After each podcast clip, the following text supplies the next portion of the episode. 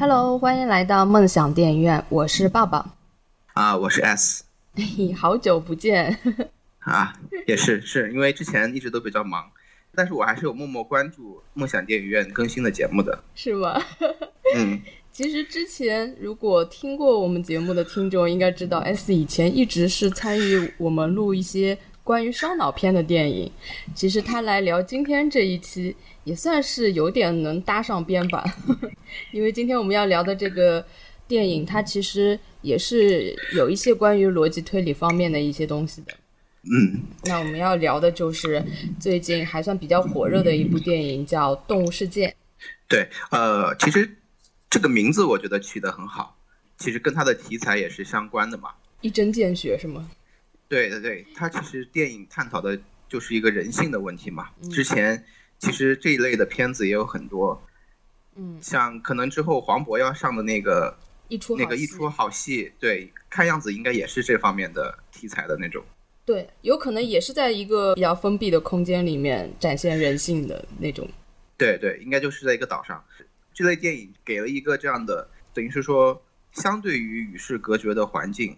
然后就是让大家可以抛弃掉社会上的一些束缚，给你提供个条件，抛弃掉你的人性，然后看你展现出来你的动物性那方面的时候，会产生什么样子的情况？对，而且这类电影其实，在以前的国产片里面其实是蛮少见的。对，而且这类电影，我其实个人还是比较喜欢看这一类电影的。嗯，其实我刚看这个片子的时候，我有一个错觉，因为它的开场是那个小丑嘛。我以为它会是一个，就是怎么讲呢，有点反社会性的一个片子，但最后其实不是。我们待会儿可以详细再聊。嗯嗯嗯。但是说叫动物世界，但是它里面的特效做的那些，就是它展现它们的特动物性，其实不是我们日常生活中可以见到的动物，就比较更像一些怪物一样的。它的特效做的不错。对。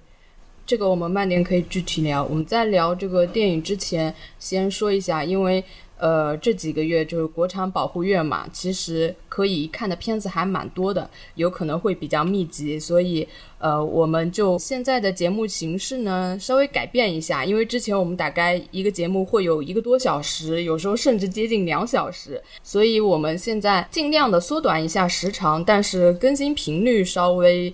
密集一点儿，因为其实这个《动物世界》，我是跟呃，我不是药神是差不多时间看的，而且其实我先看的是药神，然后为了等嘉宾，所以我们先录这个《动物世界》，所以我们现在呢，可能尽量的能在半个多小时以内把节目给结束掉。嗯，可以，可以聊得紧凑一点。对，嗯，那就先介绍一下这部片子的简单的影片信息。这个片子的导演叫韩延，呃，他之前有一部大家比较熟悉的片子叫《肿瘤君》，曾经还把他报送去了那个奥斯卡的最佳外语片竞争单元里面。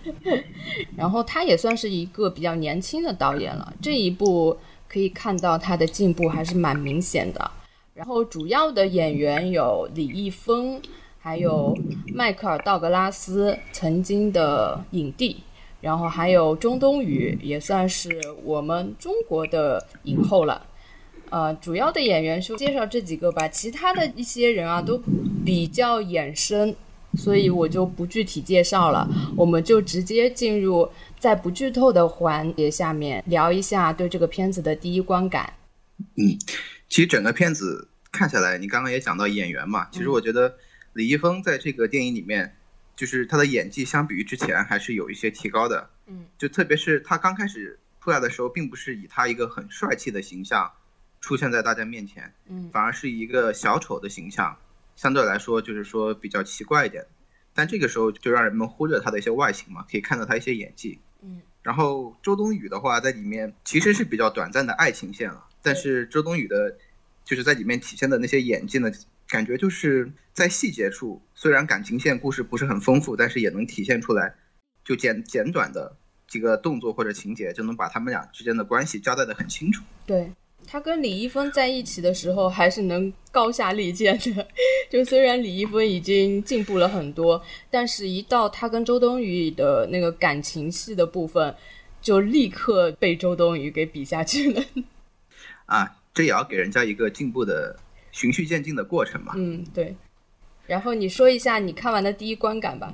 第一观感，我感觉就是这个电影相对于其他就是之前国产片有试过的一些，就是比较偏逻辑的或者剧情片的来说，我觉得第一观感下来，它逻辑上还是放的比较清楚的。这个可能之后在剧透的时候我们可以再仔细讲一下，就是说没有那么明显的 bug 吧。嗯，就是说还是理得比较清楚的。然后观感下来，让我感受比较深的是这个。片子除了作为一个剧情片，它应该有的那些逻辑性和剧情之外，它其实里面加了一些一些特效，包括一些追逐的场面。嗯，这个场面加的时候呢，我觉得加的地方要正合适。它往往是加到你，就是说，因为它需要你跟着这个电影，在剧情中你要有一些情绪上的紧张感啊，或者是说舒缓感啊。就是它可能在从你看这电影在感情戏的舒缓中，你马上要切换到后面的剧情的那些紧张感中。哎，它中间给你加一段，嗯，那个追逐戏，这一下子就把你的那种肾上腺素给提起来，就很快能让你进入那个状态嘛。嗯，这是一个做了一个很好的过渡，而且那个特效我好像后来看是说是做《指环王》那个团队做的吧，好像是不是？嗯，好像是这么说。对，但是看那些怪物的那个特效，感觉还是有点偏西式的，偏欧美风的。对的，这就是你第一观感是吧？对。呃，我第一观感是这样的，因为我在看之前呢，身边好多朋友就都已经看了，看完之后都来问我说你有没有看这个片子，所以我在看之前，我对他的期待还是挺高的。然后在刚开场的那部分，就是那个小丑在地铁里面打怪兽的那一段，其实我是蛮惊艳的，我以为。它会是一个特别不一样的故事，但是看到影片最后的时候，发现其实它讲的还就是这么一个没有超出我太多预料的一个故事，所以说，呃，看到最后是有一点失望的。但是总体来讲，它还是一个非常合格的商业片。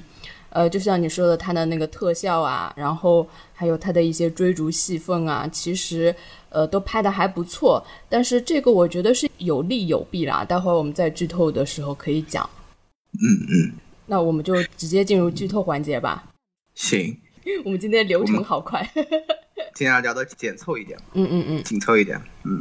呃。我我想说的就是，一开始我看到这个小丑，我以为它是一部带有那种反社会人格，还有一个我以为它是那种有点真实跟虚幻结合的，有点像那种呃日本的那个动画片《红辣椒》那种感觉。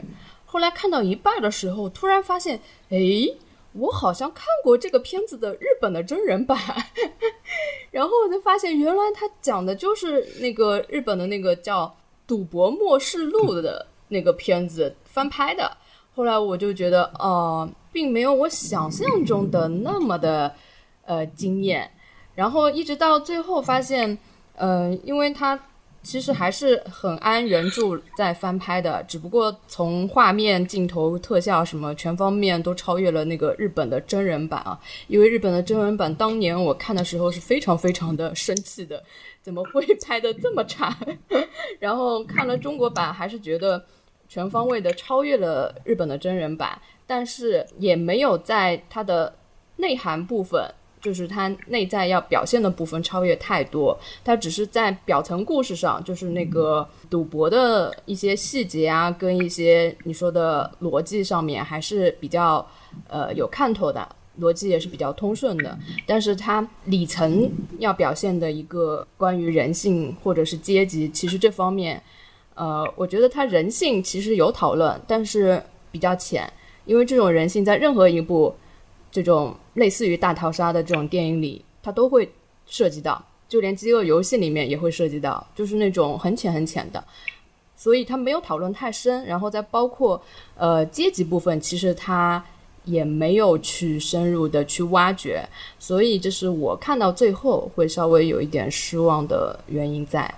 对，我觉得可能是因为你之前刚看完《我不是药神》，然后你对这个片子 你抱有很大的期待的时候，你希望它能有一个就是特别大的突破或者创新的点。实际上，它这个主题定了之后，就是是通过赌博来反映一些人性的一些丧失的东西，或者就是纯粹的利益关系的事情的时候。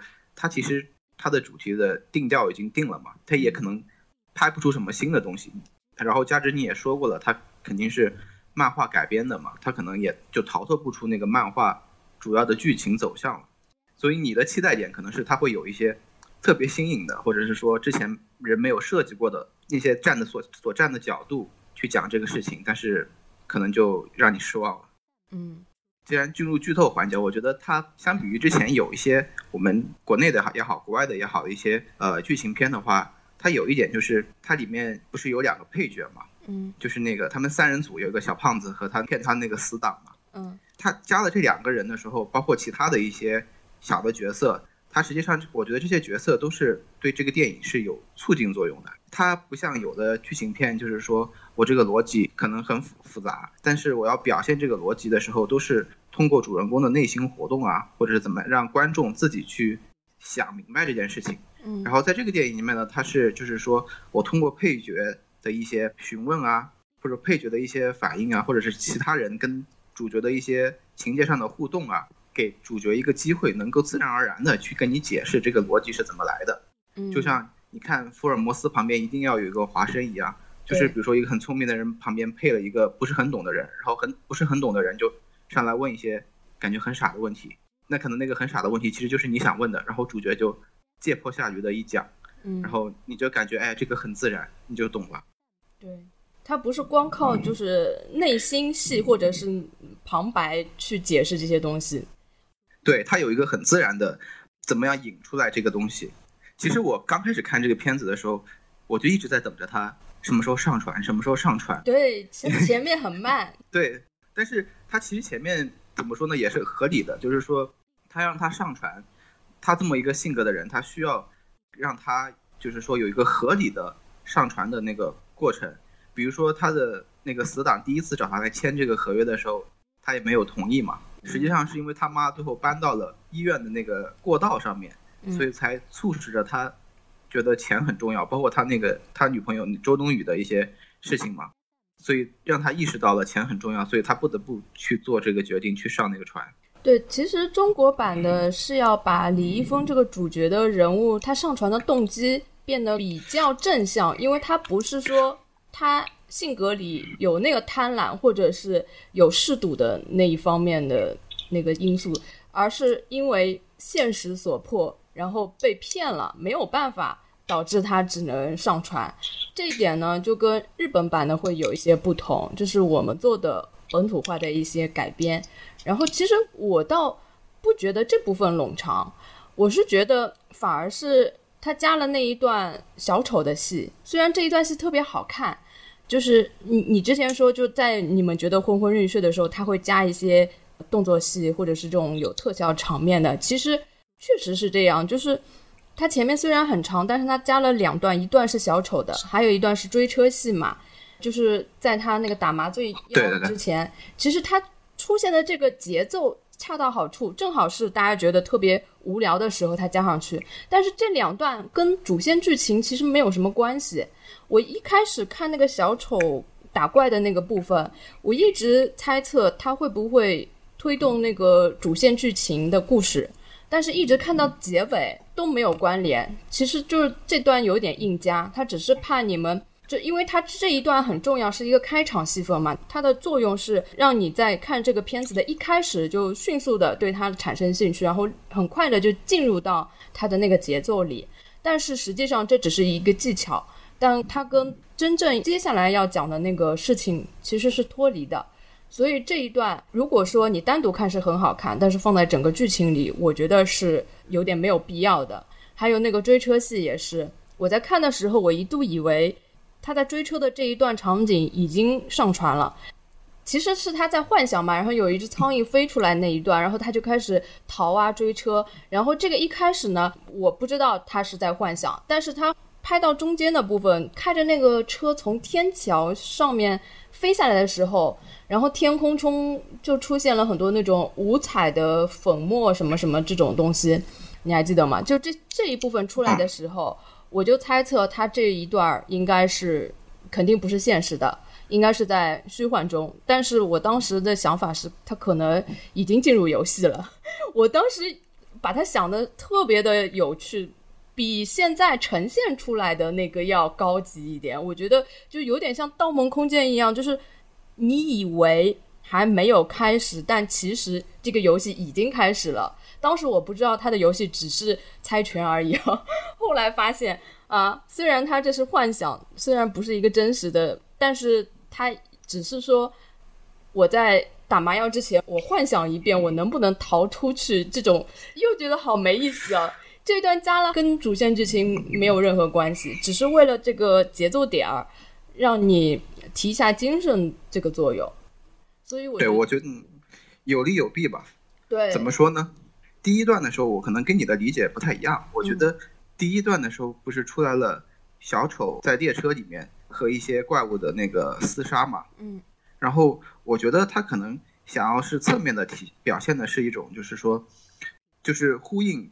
李易峰这个演的这个人的一个性格特点，就是他其实上他去上船赌博，或者是去跟其他人赌博一样，就像片名说的“动物世界”嘛。那个船上其他人都是以利益为驱动的，但是只有他一个人，事实上他是像小丑一样，他说我要贯彻我自己的道路，然后我不管你们怎么样做，就像他在列车里面一样，碰到的其他都是怪物，就他自己一个是小丑，就或者是个人吧。他在列车里面就像他在船上一样。他在列车里面碰到的都是各式各样的怪物，他在船上碰到的都是各种各样受利益驱使的啊，参加赌博的人。我自己的个人理解啊，是有一个这样的呼应的作用。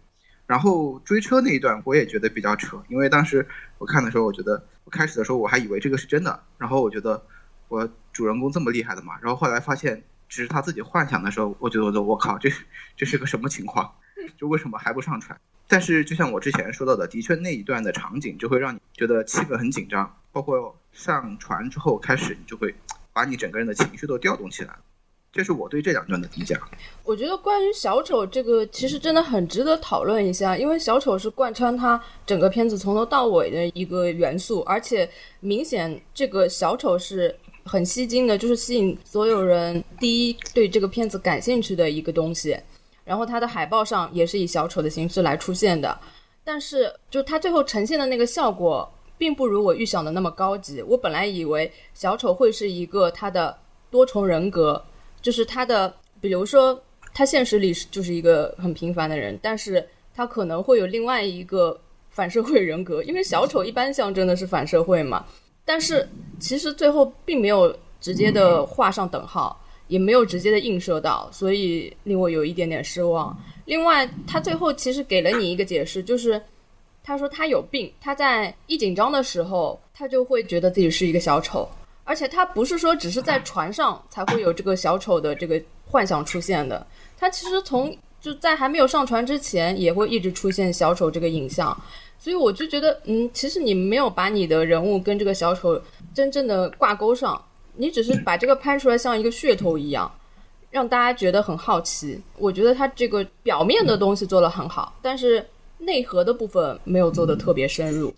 啊，对，我觉得是，就是他借鉴了小丑这个形象，我觉得有一定的可能性是为了吸引观众。对我之前说的那一段在列车里面，其实如果把小丑就换成一个正常人的话。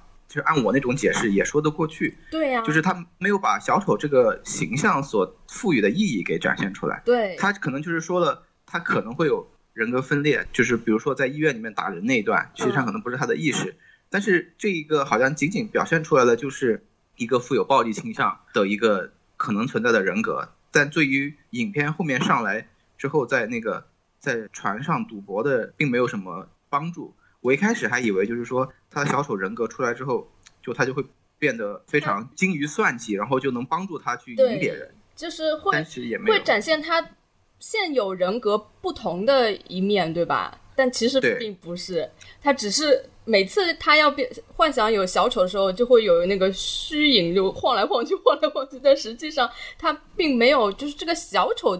于他而言没有什么变化，他只是把外界的人给想成了怪物的模样，而且这个怪物的模样，其实在没有上船之前，他曾经还把他的那个死党也幻想成一个怪物的形象，然后到最后他在船上把那些赌徒幻想成怪物的模样，其实这一点我是能够理解的，因为在那个船上的所有人展现的都是动物性的一面，其实在他眼里已经不具有人性了，他们都是非常凶恶的。但是他还没有上船之前，他的那个死党来找他的时候，在他眼里也是一个怪物的形象。这一点就有点那个，就没有特别统一的把这个事情给说清楚。嗯，对，就是他那些这些地方看上去很酷炫，但是就是说可能一定程度上经不起推敲了。嗯，对。但是我觉得上船之后还是很精彩的，就是包括从赌博开始，包括他开始被骗，也算是有好多次被骗吧。然后。他的命运就是在船上是跌宕起伏的吧，也就是说，可能有的时候很有希望，然后感觉又很绝望，这种，嗯，就是这样很扣人心弦，有一波又一波的，怎么说呢？反转。其实他这个故事最主要表现的就是船上赌博的那一段，对，而且那一段其实没什么呃特别大的场景或者是画面可以去辅助的，完全要靠他的逻辑。跟他，他有很多这种镜头的呈现，比如说他要跟你说这个规则的时候，他会有一个就是像类似于脑内的画面，这个牌是怎么放的，什么，就是我觉得拍的还是比较清楚的，让观众能一眼就知道它的规则，一眼知道他们心里面是怎么算计的，这些东西还是不错的。对，就是他做到了一种叫做呃逻辑可视化，就是把你对比较一个虚的一个想法的一个东西。他用一个可以直观感受到的一个呃图示也好，或者是什么样的方式也好，让你能直观感受到，这样一定程度上也让他的逻辑能够更容易被人理解嘛。然后，如果回归到逻辑的话，其实我觉得他们赌博的这一段，其实有一点，如果对博弈论感兴趣的，这里面其实跟博弈论还是有点关系的。我觉得，我个人觉得。嗯，你可以说一下，因为你你。刚看完的时候就跟我说，感觉有点跟博弈论有关，但是我个人就是对这方面完全不了解。你是个理科生吧？是吧？啊，对。难怪。我是 我是这样子觉得的，应该其实他赌博说白了，其实规则也很简单，就是要保证三颗星，要把牌出完。然后如果你如果输了，你就没人赎你，你就等等于是等死嘛。嗯。他的游戏也很简单嘛，就石头剪刀布，这个可能大家从小学都会玩。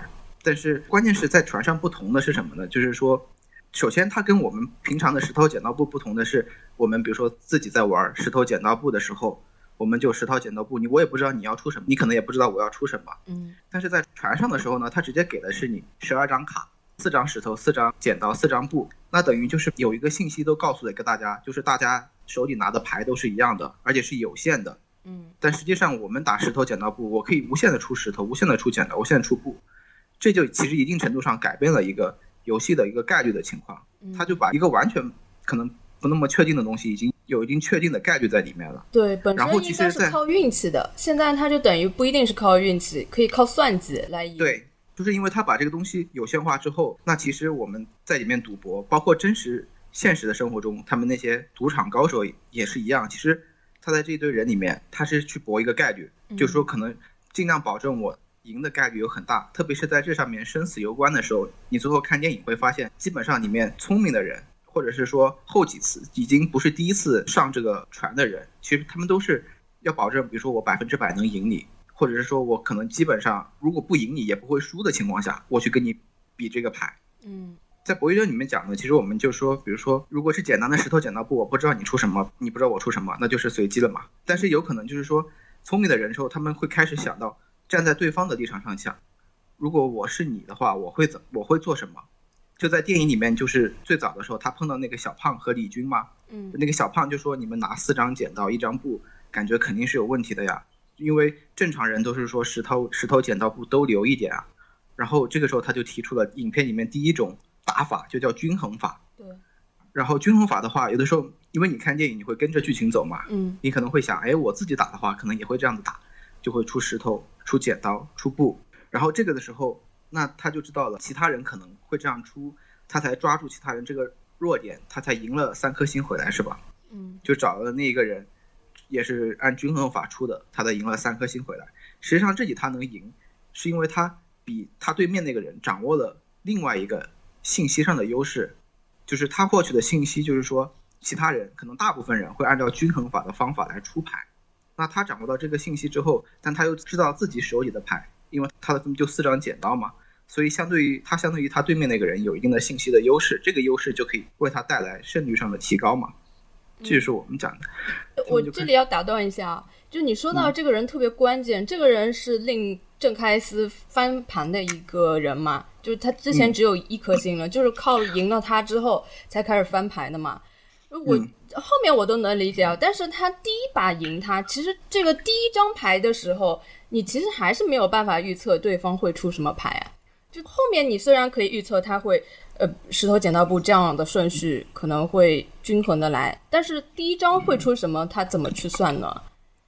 他是这样的，他不是说了吗？就是说去找一个让小胖和那个谁去盯着，比如说前面已经出了石头的人，已经出了石头的人，他去跟他比嘛。哦。那那假设我是均衡法出的话，我石头剪刀布按顺序，但我可能是打乱顺序的。对啊。那如果我第一张出了石头之后。大概率我后面两张不会出出石头了，对吧？嗯，那时候我这个时候拿一张剪刀去跟你拼，我最差的情况就是你出剪刀，我出剪刀，那咱们俩平局。那好一点的情况，我出剪刀，你出布，我就赢了。那我最差的情况就是不会输，反正我不会输。差一点的情况就是平局，好的情况我就能赢。哦，我遗漏了一个信息，就是他之前让他们先去找出过石头的人。对，所以其实整个片子里面，包括在赌博里面。所谓博弈论，就是说你可能博弈嘛，就是你跟你的对手博弈。你要知道，你可能要去站在你对手的立场上想一想。你能掌握越多的信息，你的胜率就越大嘛。嗯。包括前面，你记得他第一个被骗的那个人，嗯，你记得吧？就是那个出老千的那个人。对。他不是说我们来十二场平局嘛？嗯。我当时就想，他肯定是按照剧情发展，估计是会被骗嘛。那就是肯定是在。九张牌出完之后，因为我是想，因为你九张牌出完之后，你手里剩下的石头剪刀布都各一张，那双方都知道对方是什么牌了。嗯，这个时候，比如说我们商量好都出石头，那如果我辩证出一张布，出一张布的话，如果对面的人就是说还是那么傻乎乎的，他出的石头，那我就赢了。如果他也使坏，他也想吃我的，他出了个布，那咱们大不了就平局，嗯，就不玩了。除非是说对面的人已经想到了我可能会坑他。然后他又有这个勇气，敢于去赌一把，出个剪刀，不然大部分情况下他可能是不会输的嘛。嗯。然后再加上他原本就就是找的这些新手，新手可能不会想那么多嘛，所以他可能就，包括那个李易峰上船之后，其实也是他是在不断的跟人家比的时候，开始有一些想的更多，想要去获取更多的信息来嘛。嗯。包括他们后面开始囤石头、囤布这种，然后包括那些他们作弊的手段，比如说就是敲玻璃啊。这些其实都是额外的信息，你没发现吗？就是如果你能掌握额外的信息，或者是你想办法获取了更多的信息，你在这个船上就是有优势的。对，而且它是不限定你规则的，随便你们怎么去发挥。对，包括他囤石头的时候，不是碰到了臀部的人，然后就输了两颗星嘛，他们同伴，嗯，就比较失败嘛。但是也正是这个时候，他那场敢赌好多颗星的时候。其实也是吃准了对面的想法嘛，对，也就是掌握了对手是怎么想的，掌握了对手手里的牌是什么，掌握了他的信息是什么，嗯，就是你能获取更多的信息带来的给你的就是优势啊。然后后来那个出老千的人之所以要重新洗牌的原因，就是他希望就是说，因为到那个时候已经场上剩不下什么牌了，嗯，所以基本上大家掌握的信息都很多了，包括他们买牌的时候也会去打听别人的信息嘛，比如说你把石头卖给了谁，你把剪刀卖给了多少号。在那个时候，如果重新洗牌的话，就等于说把你之前所掌握的信息全部清零掉，对，回到同一个起跑线来上来做。嗯，这里面就是各种的博弈嘛。其实比较重要的就是那个出老千的人郑开司跟那个屯布的那个人，对吧？对，他们三个是比较会玩的。就基本上都是他们这几个人在互相博弈，但是其实这只是故事比较表层的东西嘛，就是可能理科生就是特别喜欢看这个东西嘛。但是这个东西在我眼里，它就是个过程，我就是想看他最后要表现的东西是什么。但是这个片子它最后其实只是表现在一个没有任何规则的一个，没有什么社会可言，因为他们是在一个公海上嘛。就我告诉你们，随便什么事情都可以做的时候，每个人。最终会呈现的是什么样的一个像动物一样的一个形态？它就是呈现的是这种东西。但是这个更深远的一些东西，比如说阶级，因为他们上这个船的这些人其实应该都是底层人民，然后他们其实都是被那些大佬们在玩弄的一些人，就是他们这一部分玩牌的人跟那个道格拉斯所扮演的那个阶级的，就是他们不是说，呃，上面有人在看他们嘛？就是那些人是怎么看他们的？那些人之间是怎么交流的？这部分就完全都没有表现。这个是我看到最后稍微有一点失望的部分。但是你说他的那个。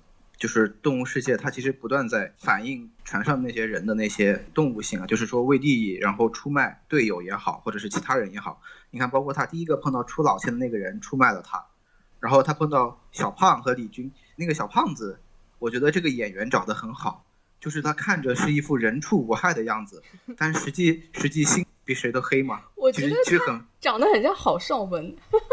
啊，对，就是他。看上去就是那种人天然就是人畜无害的，但实际上很多坏心眼，包括前后其实都有出卖他们嘛。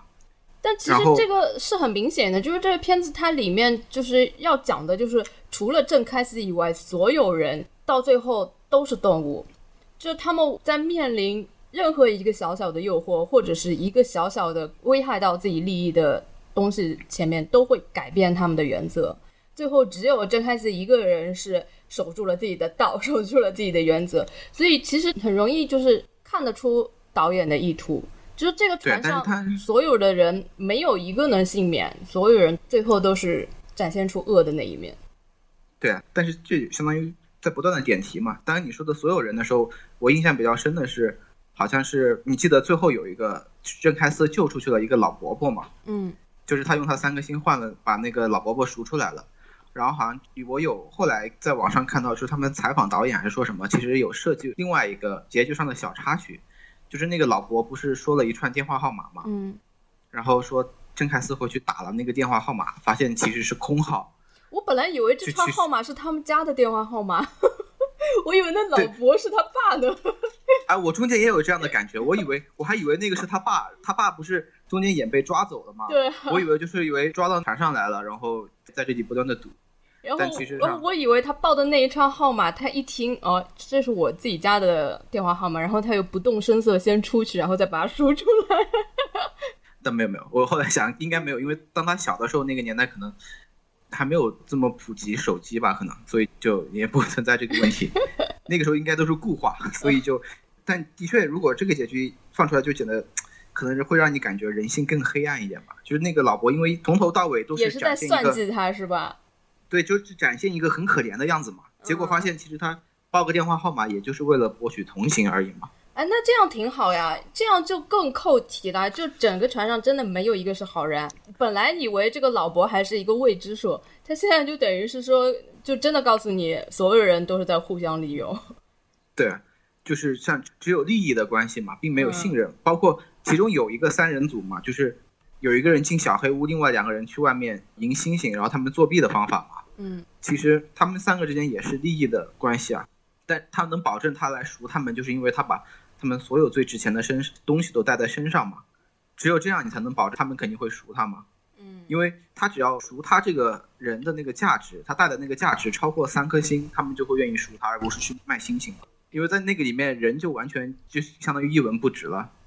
其实我看到后面，我是觉得到最后有挺多 bug 的。比如说像那个身上携带钻石的那个人，我就想不通一点，他这个携带钻石上船来是什么意思呢？他们既然有这些钻石，为什么还要上船来呢？因为风险还是很高的。不是啊，你忽略了一点，他们肯定是不是第一次来这个船，他们是想来这挣钱的。我知道。我们三个，但是挣钱挣钱的话，他们的方法就是说我敲玻璃，比如说敲一下是石头，敲两下是剪刀，敲三下是布。那我基本上能保证，我在这个台子上跟你比百分之百的赢，然后到了最后的时候，我一颗星能卖多少美金？你想过没有？但是其实敲玻璃的这个方法不止他们在做啊，他们是啊，好多人都知道。那如果很多人都知道的话，其实他们赢的概率也不是百分之百的。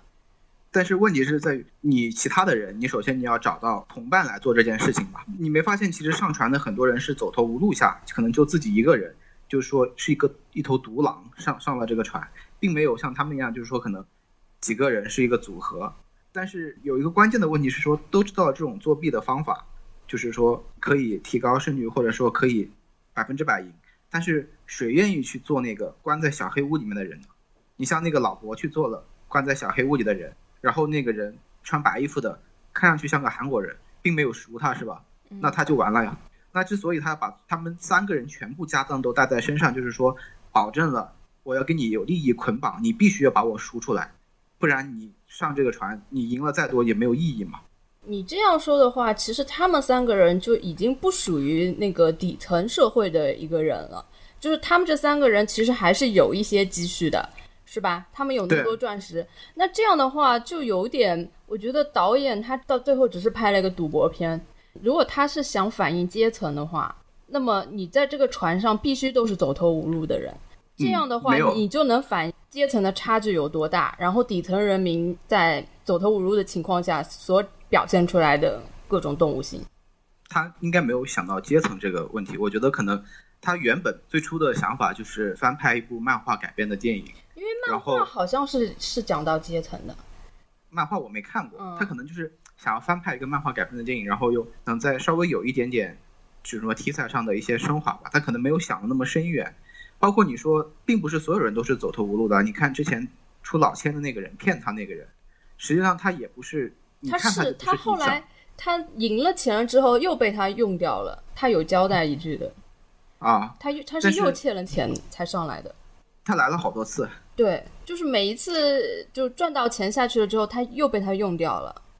这个我好像没忘记了，但是我觉得应该不是所有的都是那种纯底层的吧？应该有的人就是想要趁着这个船来赚钱的，也应该大有人在。而且这部分人可能就是有自己的方法，想要能赢多赢一点的。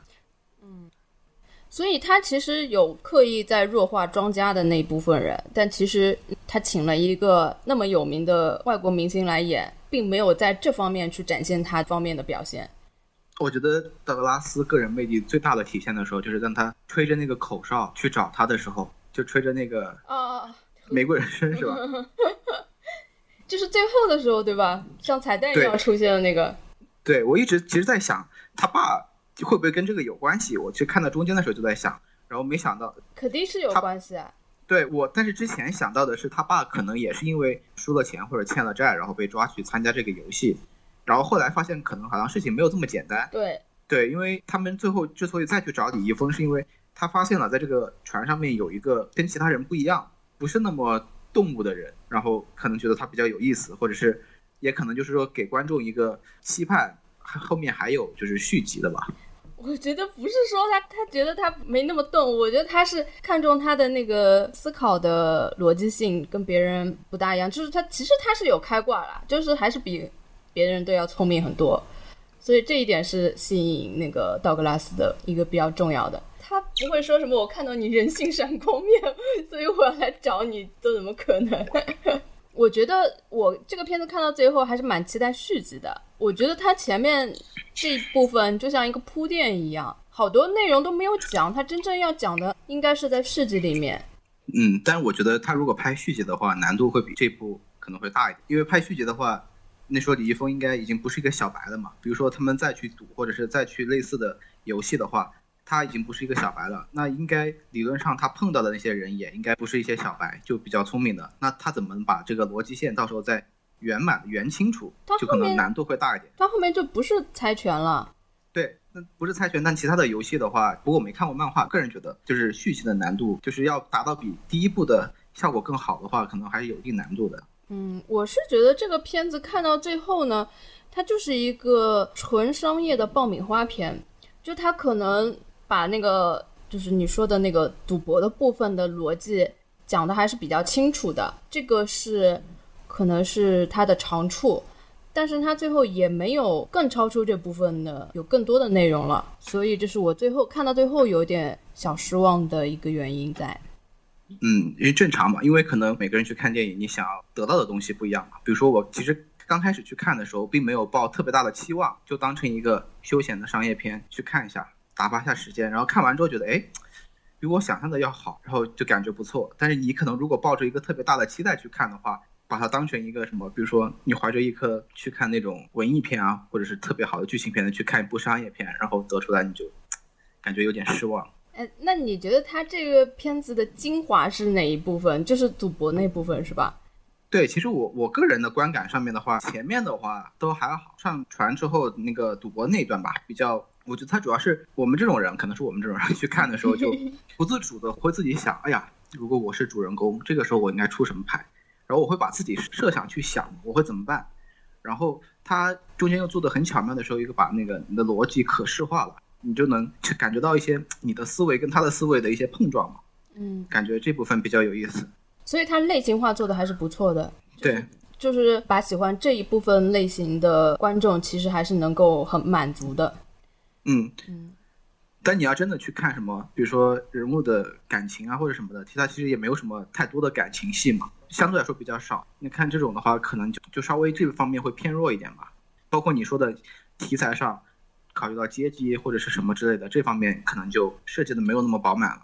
嗯，那我觉得他在人性的探讨上面不是很丰富吧？他只是告诉你每一个人在这个场合下都会黑化，然后黑化的目的啊，就是驱动他们的那种东西都是同一种东西，就是没有呈现更复杂的一些状况出现。嗯，可能你还是希望看到就是层次更多一点。嗯，就是比如说有人黑化，但是黑化的程度不一样，有的就是说彻底丧心病狂，有的是徘徊在。动物和人之间，然后有的人可能就是说，其实心里不想，但是又是被逼的。你是想看到这种不同的层次的展现出来，对吧？对的，或者是有种其实他没有能力，那没有能力的人在这种情况下是怎么求生？他这里面好像就是那个小胖，虽然是说好像能力没有其他人那么高。但是其实你最后发现他还是蛮有能力的。那其实你不可能每个上传的人都是那么精于算计的人。那也有很多那种浑浑噩噩的人，那他们的状态应该是怎么样呢？他就没有表现，就是那种早早就被淘汰那种人嘛，就一笔带过。其实有的是直接放弃的，就是说就听天由命，十二张牌全都赌完。有的像小胖这种，比如说就是两个人跟着，比如说像那个臀部的那三个人，就选一个。看上去比较聪明靠谱的人跟着，我觉得比较好玩的拍法是，呃，一个特别没有能力的人，反而他没有想任何算计，但是他到最后也留下来了。这就是赌博场上最常出现的概率，就是老手有时候会突然输在一个新手手上，就是因为，嗯，别人打牌都是有套路，更有一个惯性的思维模式的。但是新上来一个新手，他的就是思维方式是老手猜不到的，根本不知道他会怎么样。他有时候就会做出自杀行为，然后把老手给欺骗了，反而最后败在了这个菜鸟身上。这种情况其实，在赌场上经常会发生的。我前一阵子刚看了一一个片子叫《茉莉牌局》，那里面有一个最会赌的一个人，最后就是因为输给了一个菜鸟。从此就一蹶不振，他就想不通这件事情。其实我觉得这才是复杂性的呈现，而且也是比较有意思的部分。啊，这个是会出现的呀。之前我们不是不是说博弈论嘛？比如说你可能要站在你对手的想法上想一下，他是怎么样出牌的。嗯。但是这个东西有的时候会容易给你造成误导啊。就是说，你心里有了这样一个假定之后，你可能就会认为它是事实，然后你就会产生一个误导。反过电影里面说，他们不是第一次说均衡法吗？嗯，然后说万一他们第一次碰到那个人出石头，万一那个人就比如说就是个新手，他就是不按套路出牌呢？对，就出了石头，我还出一张石头，对啊，我要趁胜追趁胜追击。我觉得我就会这样，那不就完了吗？那不就那对啊，就是就所以说这个其实很难的，有的时候你你很难去判断对面到底想了几层嘛，就是你可能你站在比如说我们自己想了算一层。我站在对手的，呃，把对手假设成跟我一样，那我就想了两层，然后这样子我再回过头来，我要怎么样反制他，那我就想了三层，然后如果再想对面可能又比我多想了一层，那就四层。关关键是关键的问题在于你不知道对面是想了几层，那有可能对面就是个新手，你在这边胡思乱想一大堆，人家就是闭着眼睛 往下扔。对，我觉得我在那个赌场上就是这样的存在。反正说来说去，这个片子。我们一直觉得它比较精华的部分还是在于它赌博的那部分，对，所以可以当成一部赌博片来看，就不要抱着像抱抱这样，就是希望有什么阶级啊或者什么多元化、丰富的那个层次的期待去看，就会好一点。嗯，所以还是一个比较合格的商业片。你就这样给人家定性了？对啊，这合格的商业片这么高的评价，好吗？嗯，好。我觉得中国其实商业片。拍的好的不多，但是文艺片，我觉得能拍的好的，就是嗯在国际上来说，我们的文艺片也是拿得出手的。但是我们的商业片在国际上就完全占不上一一份子，就连印印度片好像都超不过。所以我觉得能在国内把商业片拍的特别出色的，其实也是一件很好的事情。嗯，那我们今天好嗯也聊了快一个小时了，我们就嗯简单的结束吧。好，就先聊到这儿吧，嗯，好的，嗯好的，好拜拜。拜拜。